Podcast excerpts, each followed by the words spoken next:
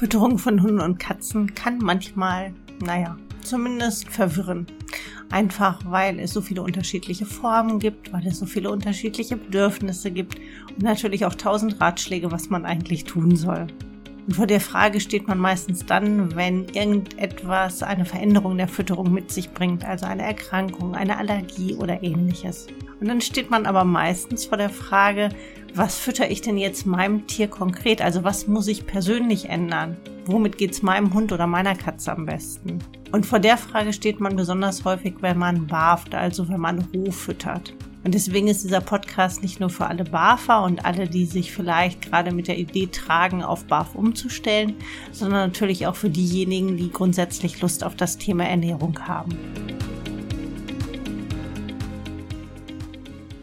Ich bin Ute Waden, ich bin Tierheilpraktikerin und Tierernährungsberaterin und heute geht es gar nicht so sehr um Barfen, also um Rohfütterung, sondern um die gekochte Form des Barfens. Man nennt das ja gerne auch Kochbarf, wobei der Begriff so ein bisschen falsch ist. Also mit Barf ist eigentlich Rohfütterung gemeint. Aber im Grunde geht es darum, die Ration für seinen Hund oder seine Katze dann nicht roh zusammenzustellen, sondern zu garen. Ich habe in letzter Zeit sehr viele Futterpläne für Hunde und Katzen gemacht, wo wirklich gekocht werden sollte oder auch gekocht werden musste. Und die Frage, die da manchmal aufkommt, ist dann, ich würde gerne kochen oder ich würde gerne von Barf auf Kochfütterung umstellen, aber ist das nicht der schlechtere Weg? Also ist es qualitativ und auch von der Zusammensetzung der Fütterung nicht ein Nachteil, wenn ich plötzlich nicht mehr Rohfütter oder wenn ich es gar nicht Rohfütter, sondern nur gekochte Fütterung anbiete? Und ich kann den Gedanken auch absolut nachvollziehen, weil es ja wirklich beim Barfen häufig um diese unverarbeiteten Lebensmittel geht, wo es darum geht, dass man alles an Nährstoffen in optimaler Konzentration erhält, auch dass solche Dinge wie Enzyme oder sekundäre Pflanzenstoffe, dass die dann auch zusätzlich in der Fütterung sind. Das ist natürlich anders als bei gekochter Fütterung. Einfach weil bei Kochprozessen immer auch Vitamine verloren gehen. Man hat eine andere Eiweiß, nicht Zusammensetzung, aber die Strukturen ändern sich. Man hat auch manchmal ein bisschen andere Aufteilung der ganzen Fütterung. Also es ist schon anders als das klassische BAF-Konzept. Aber es gibt eben Situationen, in denen eine gekochte Fütterung sinnvoller ist als eine Rohfütterung. Und bevor man dann vielleicht zu einem Fertigfutter greift, was in der Zusammensetzung nicht so optimal ist oder wo Zutaten drin sind, die man da eigentlich nicht drin haben möchte, dann würde ich doch immer eher zum Kochen raten, weil auch hier habe ich selbstverständlich immer Einfluss auf alle Futterbestandteile. Zwar immer in einem eingeschränkteren Rahmen als bei der Rohfütterung, weil ich eben bestimmte Dinge beachten muss durch diesen Kochprozess, aber auf der anderen Seite habe ich immer noch einen höheren Einfluss als bei den typischen Fertigfuttersorten. Was da manchmal auch so für Unsicherheit sorgt, ist, dass man gar nicht so viele Informationen findet zum Kochen. Also für Rohfütterung hat man ja mittlerweile sehr viele Möglichkeiten, sich zu informieren. Und das ist bei gekochter Fütterung immer noch ein bisschen anders. Vor allem, weil das eben nicht so ein wirklich ja ein Konzept ist, wo einfach eine bestimmte Aufteilung ist, sondern Kochen ist schon auch wieder was, was sehr schwammig ist, also wo man eben keine genaue Definition dazu hat, welche prozentualen Aufteilungen man hat, hat man eigentlich schon, weil man sich doch sehr stark an dieses BAF-Konzept anlehnt. Aber das ist eigentlich etwas, was sich so in den letzten Jahren entwickelt hat.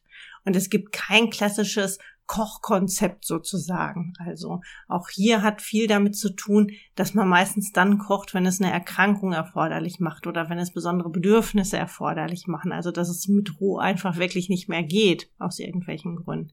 Und dann versucht man natürlich die Fütterung immer so stark wie möglich an den Hund oder an die Katze anzupassen. Und das kann dann wieder bedeuten, dass es eben da Unterschiede gibt, nicht nur grundsätzlich zu diesem BAF-Konzept, sondern auch was Zusätze angeht oder was so eine Aufteilung von Innereien oder Muskelfleisch oder so angeht. Und deswegen ist es nicht so einheitlich, wie man das bei der klassischen Rohfütterung hat. Es gibt typische Situationen, in denen man eher kocht als roh füttert. Das sind zum Beispiel Erkrankungen des Verdauungstraktes, also alles, was Magen-Darm angeht. Immer dann, wenn an irgendeiner Stelle, und das ist eigentlich ziemlich egal, ob das der Magen ist oder ob das eher der Dünndarm ist, wenn da Probleme und vielleicht auch dauerhaft Probleme auftreten, dann kann gekochte Fütterung eine Alternative sein. Weil durch dieses Kochen verändert man die Proteinstruktur. Das ist für den Verdauungstrakt nochmal ein bisschen leichter aufzuschließen. Jedenfalls ist das die Beobachtung, die man auch gut machen kann. Und dadurch hat man eine bessere Verdaulichkeit. Heißt also zum Beispiel, wenn der Hund eine chronische Darmerkrankung hat, wenn Keime eine Rolle spielen, das ist auch nochmal so ein Thema weil rohes Fleisch hat natürlich Keime. Also wenn man die Keimbelastung so weit wie möglich reduzieren möchte, es gibt kein keimfreies Fleisch. Und wenn man dann zum Beispiel weiß, der Hund hat Probleme mit der Magenschleimhaut. Das kann wirklich eine Gastritis sein, das ist aber auch nach einer Magendrehung der Fall. Dann ist es so, dass man hier immer Vorsorge treffen sollte, dass die Keimbelastung so gering wie möglich ist. Genauso, wenn man weiß, dass nicht zu viel Magensäure das Problem ist, sondern zu wenig Magensäure. Das kann zum Beispiel durch das Alter entstehen. Das kann aber auch dann entstehen, wenn ein Hund dauerhaft Magenschutz nehmen muss, weil er vielleicht dauerhaft Schmerzmittel bekommt. Auch dann kann das eine Alternative sein, weil die Magensäure wird ja reduziert. Also die Verdaulichkeit der Nahrung muss wirklich erhöht werden, weil es wird einfach nicht mehr so viel Magensäure freigesetzt. Deswegen, das muss man so ein bisschen auch immer im Kontext sehen. Es wird manchmal empfohlen, grundsätzlich für ältere Hunde zu kochen. Da ist nichts Schlimmes bei. Also man merkt manchmal auch, dass ältere Hunde sich mit Knochen ein bisschen schwer tun, selbst wenn sie gewolft sind.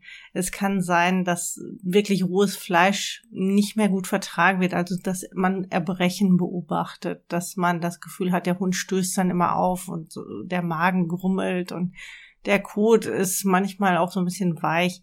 Man kann dann probieren, ob Kochen eine Besserung bringt. Es ist da nichts Schlimmes bei. Also es ist wirklich nicht so, dass man von vornherein sagen sollte, ja, die Fütterung ist einfach nicht so hochwertig wie BAF.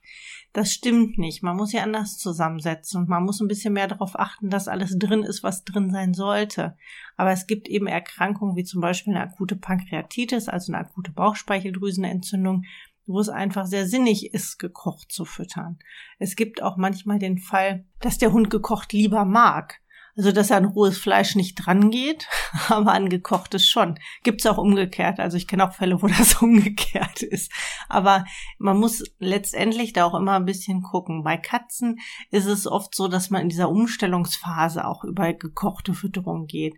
Weil eine Katze wenn sie sehr lange Trockenfutter oder Nassfutter bekommen hat, nicht immer gleich begeistert ist von diesem Gedanken rohes Fleisch. Gerade wenn sie kein Freigänger ist und nur Wohnungskatze ist und vielleicht auch nicht selber fängt, dann ist die Ähnlichkeit zwischen Trockenfutter und Rohfutter einfach so ja, wenig da, dass man diesen Weg über gekochte Fütterung nutzen kann, um die Katze so langsam auf diesen Weg zu bringen, dass irgendwann hoffentlich dann Rohfleisch auch gefressen wird. Und es gibt noch einen wichtigen Grund und ich finde, den sollte man nicht kleinreden. Nämlich, wenn man sich mit Rohfütterung selber nicht wohlfühlt. Das kann sich auch im Laufe der Zeit ändern. Also es ist ja auch nicht so, dass weder Barf noch Kochfütterung, also die Entscheidung für eine bestimmte Fütterungsart, dass die für immer ist. Aber in dem Moment, wo man vielleicht neu in diesem ganzen Fütterungsthema ist und sich so ein bisschen überfordert fühlt mit Rohfütterung und dann kommt noch jemand, der sagt, oh, die ganzen Salmonellen und das ist alles ganz gefährlich oder man hat den Eindruck, dass man ja seinem Hund dann nicht unbedingt was Gutes tut oder dass es für Katzen zu kompliziert ist und man schon von vornherein sich selber so Hindernisse im Kopf aufbaut, was alles passieren könnte und das könnte schiefgehen und das ist nicht sinnvoll und am Ende hat man keine Lust mehr auf das Thema. Und trotzdem weiß man vielleicht, dass die Fütterung ein wichtiges Thema ist, dass man da irgendwas ändern möchte. Dann ist der Weg über Kochfütterung ein guter. Und es ist auch kein Problem, wenn es dann dauerhaft bei Kochfütterung bleibt. Immer natürlich mit diesem Hintergrund, dass Hund oder Katze damit zurechtkommen muss, klar. Was einem klar sein sollte, es ist ein bisschen mehr Arbeit als Rohfütterung. Einfach durch diesen Kochprozess, weil das ist ja ein Zwischenschritt, den man in jedem Fall machen muss. Und Kochen heißt eigentlich schonendes Garen. Also, dass man nicht einen Topf auf den Herd schmeißt mit Fleisch drin und Wasser drin und dann macht man einmal volle Pulle an und dann ist das innerhalb von zehn Minuten gut. Da würden dann schon relativ viele Nährstoffe auch wirklich verloren gehen und deswegen versucht man das so ein bisschen zu minimieren, indem man schon kocht. Da gibt's auch unterschiedliche Möglichkeiten. Man kann im Grunde auch im Topf langsam garen. Man kann das in einem Römertopf im Backofen machen oder in einer Kasserole. Man kann über einen Slow Cooker oder einen Multicooker arbeiten. Also da gibt es ganz unterschiedliche Möglichkeiten. Nur es muss einem klar sein, dass dieser Kochschritt der kostet eben nochmal zusätzlich Zeit. Der kostet nicht viel Zeit. also das ist ja was, was man nebenher laufen lassen kann. Egal, ob man das jetzt wirklich im Backofen macht oder ob man das im Multicooker macht, das ist relativ wurscht. Es ist ja nichts, wo man die ganze Zeit irgendwie tätig sein muss. Aber trotzdem ist es so, dass man dran denken muss. Ja, man muss das Fleisch erstmal in den Topf geben oder in den Slow Cooker geben oder wo auch immer rein. Und dann muss man eben zwischendurch vielleicht nochmal gucken, ob alles gut läuft. Und man kann natürlich auch das ganze Gekochte einfrieren. Also man kann das auch hier wieder eine größere Menge fertig machen und dann einfrieren oder eben so vorbereiten, dass man für zwei Tage das Ganze im Kühlschrank hat. Aber dieser Arbeitsschritt ist eben da. Und man muss eben auch mehr mit Zusätzen arbeiten, weil zum Beispiel B-Vitamine hitzeempfindlich sind, heißt, ich muss die anderweitig ergänzen.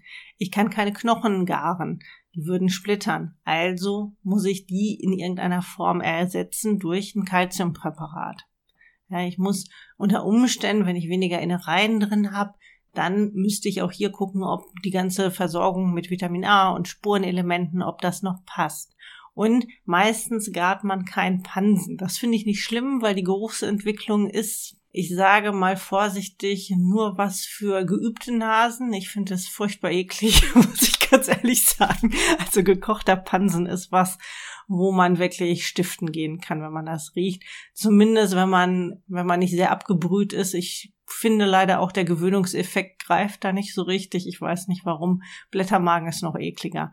Also wenn man da nicht möchte, dann ist das kein Problem und ich kann das verstehen. Es ist ja auch, es ist ja wirklich nichts drin im Pansen oder im Blättermagen, was man nicht anderweitig ersetzen kann. Das heißt also, diesen Anteil an Pansen oder Blättermagen, den schlägt man dem Muskelfleisch zu. Das heißt, das, was man normalerweise an Mengen Pansen, Blättermagen hätte, die würde man beim Muskelfleisch mehr haben. Und man muss natürlich beachten, dass Fett ausgeschwemmt wird, Wasser ausgeschwemmt wird. Das hängt mit den sogenannten Myofibrillen zusammen. Die ziehen sich zusammen und geben Wasser frei und das ist so das, was man als Fleischsaft austreten sehen kann. Dadurch verändert sich aber auch wirklich die Fleischstruktur. Ne? Das Fleisch schrumpft. Man sagt immer, je qualitativ hochwertiger und je weniger lange man gart, desto weniger schrumpft das auch. Das ist auch richtig. Aber ein bisschen was geht immer verloren. Ansonsten hat man eine relativ normale Aufteilung. Also man hat denselben Anteil an Innereien und man hat eben, wie gesagt, diesen wahrscheinlich leicht erhöhten Muskelfleischanteil, wenn man jetzt nicht mit Pansen operieren möchte. Gegebenenfalls musste auch dieser Anteil an rohen fleischigen Knochen noch zum Muskelfleisch hinzugeschlagen werden oder zumindest anderweitig verteilt werden, weil man die eben nicht mitfüttert. Der Muskelfleischanteil ist also relativ hoch und deswegen muss man auch immer besonders darauf achten, dass ausreichend Fett in der Fütterung vorhanden ist. Man kann natürlich auch anderes bindegewebiges Fleisch füttern, also sowas wie Maulfleisch, wie Lefzen oder so. Da ist ja relativ viel auch an Bindegewebe drin. Und man kann schon davon ausgehen, dass in gewolftem Fleisch auch der bindegewebige Anteil manchmal ein bisschen höher ist. Das kommt schon ein bisschen auch auf die Fleischqualität an und wo man kauft, beziehungsweise eben auch auf den Preis. Wenn man da ganz sicher gehen will, dann sollte man lieber stückig füttern. Man kann selbstverständlich auch stückiges Fleisch garen. Das dauert einfach nur ein bisschen länger. Bindegewebiges Fleisch verliert auch immer noch ein bisschen mehr Wasser, also das schrumpft mehr als wirklich reines Muskelfleisch. Das ist aber auch normal. Ja, und dann braucht man natürlich noch die Zusätze. Heißt also erstmal das, was wirklich benötigt wird, weil man kocht und nicht roh füttert. Das wäre eben Kalzium und auch in der Regel B-Vitamine. Und dann hat man auch die Zusätze, die man oft beim Barfen verwendet. Also beim Hund ebenso etwas wie Seealgenmehl für Jodlieferanten. Dann braucht man oft eben ein Omega-3-6-9-Öl beziehungsweise ein Omega-3-reiches Öl. Das hätte man bei Katzen auch, also dass man dann Lachsöl oder ein Fischöl nutzt. Bei Katzen auch nochmal zusätzlich Taurin. Und der Rest hängt wie bei der Rohfütterung auch immer ein bisschen davon ab, was Zusätze sind, die wirklich benötigt werden aufgrund einer besonderen Situation. Also als ob man Kräutermischung füttert, zum Beispiel für die Verdauung oder irgendein bestimmtes Organ ob man den Bewegungsapparat unterstützt mit eben vielleicht Grünlippmuschel oder auch Kräutermischung. Da gibt's ja unterschiedliche Möglichkeiten und je nachdem, was da eben benötigt wird, das baut man genauso mit ein. Und auch bei den Futtermengen liegt man sehr ähnlich dem Barfen. Also man hat pro Tag eine Gesamtfuttermenge von zwei bis drei Prozent des Körpergewichts in der Regel. Kann je nach Hundegröße ein bisschen abweichen. Bei Katzen ist es auch manchmal ein bisschen mehr. Kommt letztlich immer auch ein bisschen auf die Aktivität an. Und auch die Unterteilung ist ähnlich. Man hat also einen pflanzlichen Anteil, nämlich Obst und Gemüse. Auch das würde man kochen oder zumindest leicht angaren. Je weniger man das gart, desto schwerer verdaulich ist es letztendlich. Also wenn es wirklich auf die Verdaulichkeit ankommt, dann ist es schon ganz gut, wenn man es wirklich gart. Auch hier nicht tot kochen, garen. Ansonsten kann man es auch leicht überbrühen dann hätte man noch ein bisschen mehr an sekundären Pflanzenstoffen, die erhalten bleiben. Zumindest einige Arten dieser sekundären Pflanzenstoffe. Bei den Zusätzen ist es so, dass man sich da sehr stark am Tier orientiert, also ob Hund oder ob Katze und auch eben welche Bedarfssituation da überhaupt vorliegt. Und dann würde ich aber immer empfehlen, gerade wenn du dich vielleicht noch nicht so mit Fütterung auseinandergesetzt hast und wenn das einfach jetzt so ein Umstieg von Fertigfutter auf Kochfütterung ist, dann würde ich mir die benötigten Zusätze, die Mengen immer ausrechnen lassen. Weil beim Barfen hat man ja eine gewisse Aufteilung, wo zum Beispiel einfach der Kalziumanteil dadurch abgedeckt wird, dass man in der Regel rohe fleischige Knochen füttert. Wenn man das nicht tut, wenn dieser Anteil wegfällt, dann braucht man eine bestimmte Kalziummenge. Also dann muss man die Menge an Kalzium anderweitig zuführen. Und da gibt's auch unterschiedliche Möglichkeiten wie Eierschalenmehl und wie Knochenmehl. Und die haben aber alle einen unterschiedlichen Gehalt an verfügbarem Kalzium. Das heißt also, das muss man so ein bisschen berücksichtigen und da wird's unter Umständen dann gerade am Anfang gedanklich, also da macht man sich manchmal so selber auch einen Knoten ins Gehirn.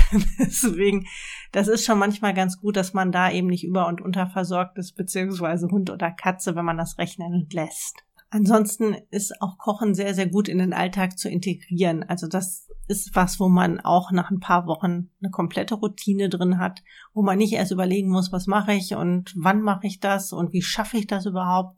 Klar, wie gesagt, es ist ein Arbeitsschritt mehr, aber mit ein bisschen Planung letztendlich, wir planen so viel oder takten unseren Tag wirklich auch oft so genau, weil wir müssen, dass man das im Grunde auch noch gut einbringen kann. Und das macht man letztlich wahrscheinlich auch nicht jeden Tag das Kochen, sondern kocht für ein paar Tage im Voraus und hat dann auch erstmal wieder Ruhe. Also es ist letztendlich sowas wie Meal Prepping, nur eben für den Hund oder für die Katze. Und das ist auch nicht anders als beim Barfen, wo man dann vielleicht vorportioniert und dann erstmal einfriert. Und genau so kann man das eben auch beim Kochen machen. Ich habe aber auch schon erlebt, dass wirklich dieser Gedanke, oh, ich muss kochen, oh, ich koche so ungerne, dass das manchmal eine Rolle spielt. Also nicht jeder von uns hat da eine Begeisterung für oder ist ein begnadeter Koch oder so. Das muss man aber auch nicht sein. Also wie gesagt, das ist letztendlich auch schnell gemacht und man kann sich Hilfe holen in Form von so einem Multicooker. Also die kosten, glaube ich, so um die 50 Euro, je nach Modell. Ähm, zumindest die Slow Cooker, die Multicooker sind ein bisschen teurer. Man kann auch das Modell mit dem Tee nehmen. Das geht alles, ja. Also äh, ist auch völlig egal, in welcher Preisklasse man da unterwegs sein möchte. Aber das sind einfach Gerätschaften, wenn man regelmäßig kocht, die einem das Ganze auch ein bisschen erleichtern können. Und dann soll man die nutzen. Also dann kann man sich das Leben auch gerne ein bisschen leichter machen.